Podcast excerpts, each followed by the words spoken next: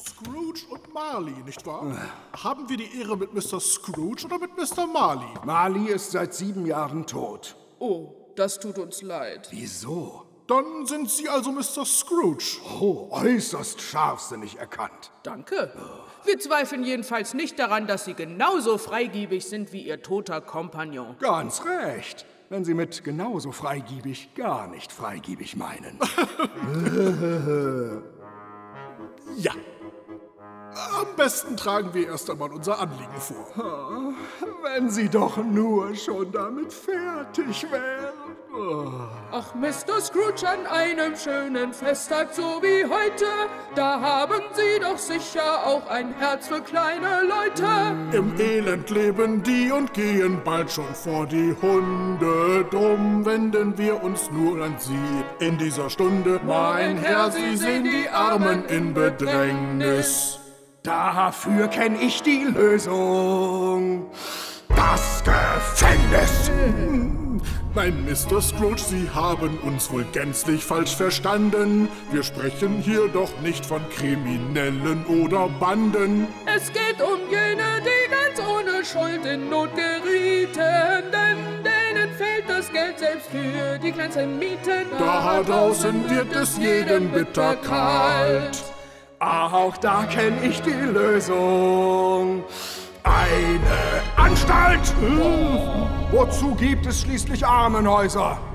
Wollen Sie denn in Ihrem Namen falalalalalalalala etwas spenden für die Armen? Nein, nein, nein, nein, nein, nein, nein, nein, nein. Heißt das etwa guter Mann? Falalalalalalalala, Sie bleiben lieber ungenannt. Nein, nein, nein, nein, nein und nochmal nein. Nun, Mr. Scrooge, dann lassen Sie es uns mal so probieren. Sie leben hier im Reichtum, während viele bitter frieren. Das macht die armen Menschen krank, sie haben nichts zu beißen. Die Kleidung voller Schmutz und sehr stark am Verschleißen. Mein Herr, es herrschen Unglück und Verderben. Dann folgt hier meiner Lösung. Sie soll sterben. Damit wäre auch etwas gegen die überflüssige Bevölkerung getan. Können wir nun voll behagen, falalalalalalalala, ein hübsches Sümmchen hier eintragen. Nein, nein, nein, nein, nein, nein, nein, nein, nein. Dürfen arme Kinderlein, falalalalalalalala, sich über eine Spende freuen. Oh, nein, nein, nein, nein, nein. Und nochmal. Nein. Und jetzt verschwinden Sie endlich und lassen Sie mich in Ruhe meinen Geschäften nachgehen. Ah, Aber Mr. Scrooge, wir bitten Sie doch nur... Guten Abend, meine Herren. Komm, wir gehen besser. Ja, ist von Ihnen, ne? Hm? Raus! Guter Sir, darf ich bescheiden, ohne es zu weit zu treiben? Gleich nach einem kurzen Räuspern eine kleine Bitte äußern. Was denn noch, Cratchit? Oh Gott, Entschuldigung. Das kann nicht wahr Morgen ist das Weihnachtsfeste und da wär es doch das Beste.